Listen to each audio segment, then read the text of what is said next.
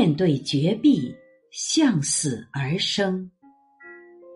作者：燕川。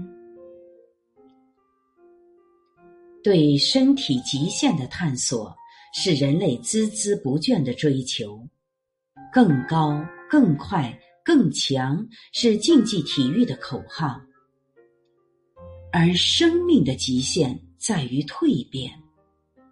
如果说攀岩这项运动如同人类极限挑战运动的皇冠，那么徒手攀爬酋长峰，则相当于皇冠上最璀璨的明珠。徒手攀岩这部影片记录了三十三岁的攀岩家。亚历克斯·霍诺尔德在二零一七年六月徒手成功攀爬九百一十四米高的酋长峰的真实故事。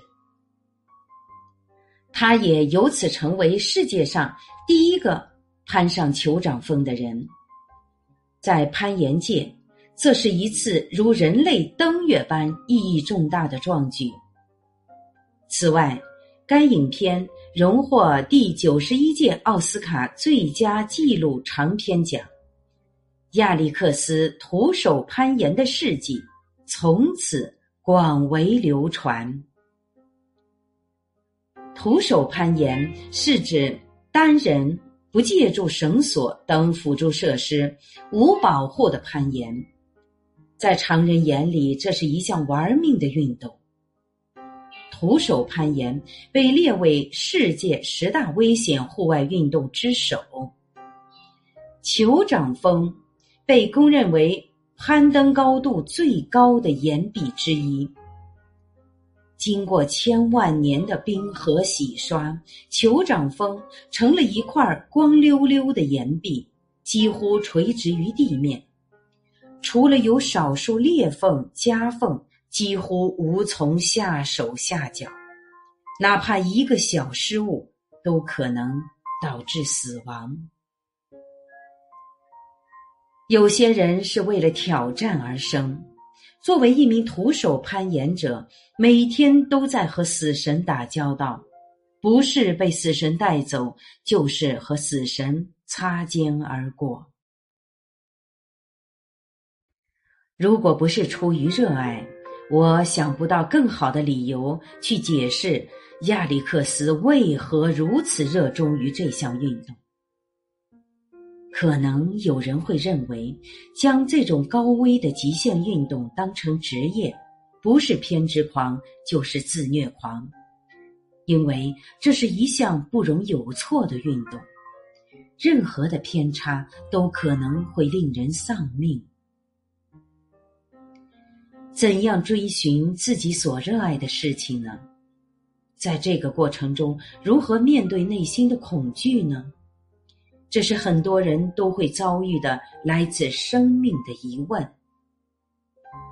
亚历克斯是一位独行侠，十几年来独来独往，住房车，攀绝壁，直接面对生死，好似一个修行者。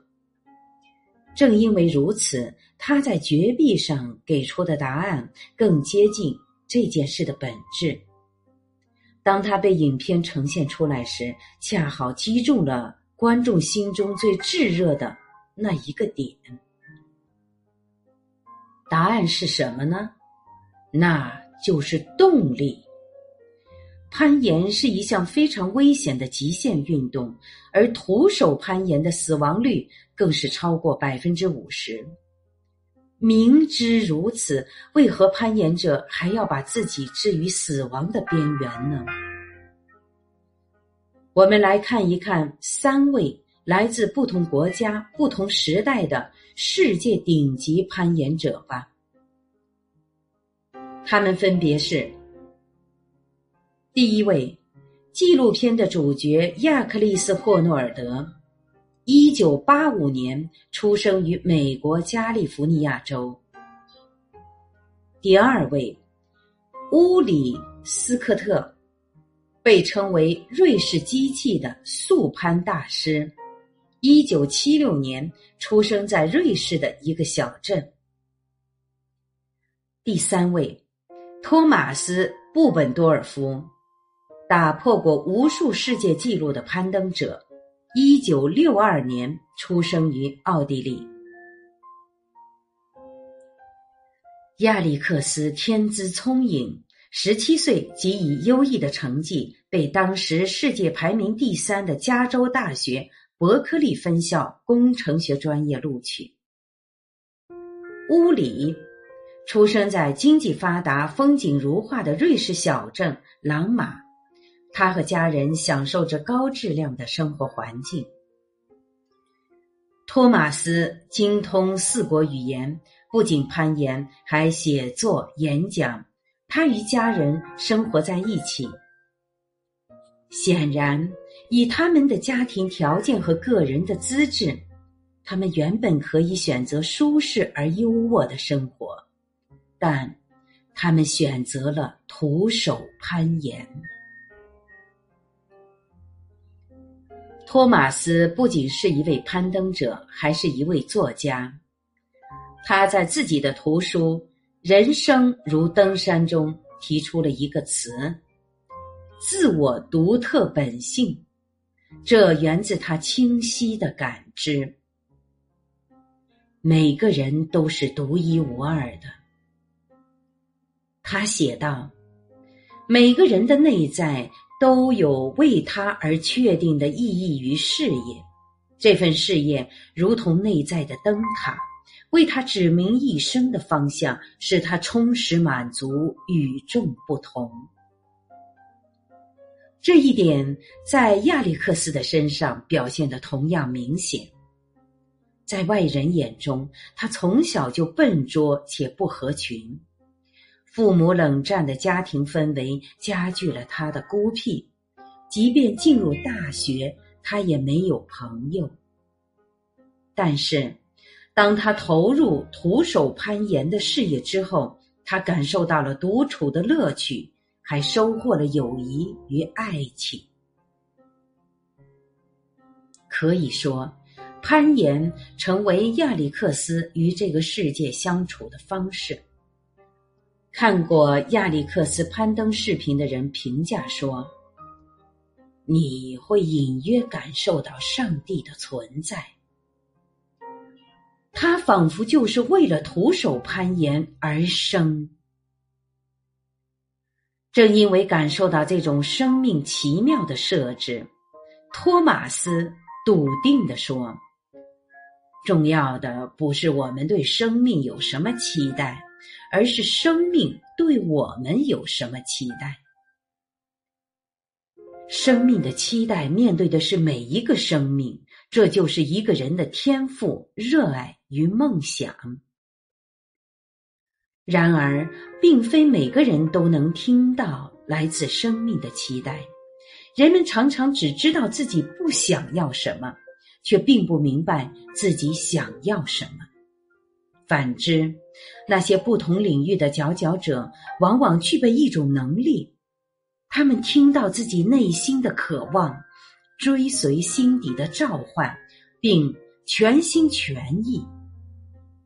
托马斯·乌里和亚历克斯正是这样的生活强者。托马斯从十二岁攀登第一座山开始，就发现了自己对登山的热爱。我是一个幸福的人，没有寻找就发现了适合自己的事情。他说：“有时这种发现来自父母的发掘。在亚历克斯还是孩童时，他的妈妈就注意到。”儿子成天在爬树、爬墙、爬屋顶，爬一切垂直的东西。于是，十一岁时，父母带他到当地一个攀岩俱乐部。从此，亚历克斯便迷上了攀岩。为什么要登山呢？对此问题，有一个著名的回答：因为山在那里。但是对托马斯等认识到自我需求的人来说，答案完全不同。托马斯回答：“因为我在这里。”他无法忽视的那个内在自我的召唤。很多人都有这样洞悉自我的时刻，不管是在攀岩还是在其他行业中。这种热爱，大多数时候不是局外人所能理解，因为忽略生命的期待的人，永远不能想象那份期待在心中隆隆作响之声。我是主播零点，欢迎关注，谢谢您的收听。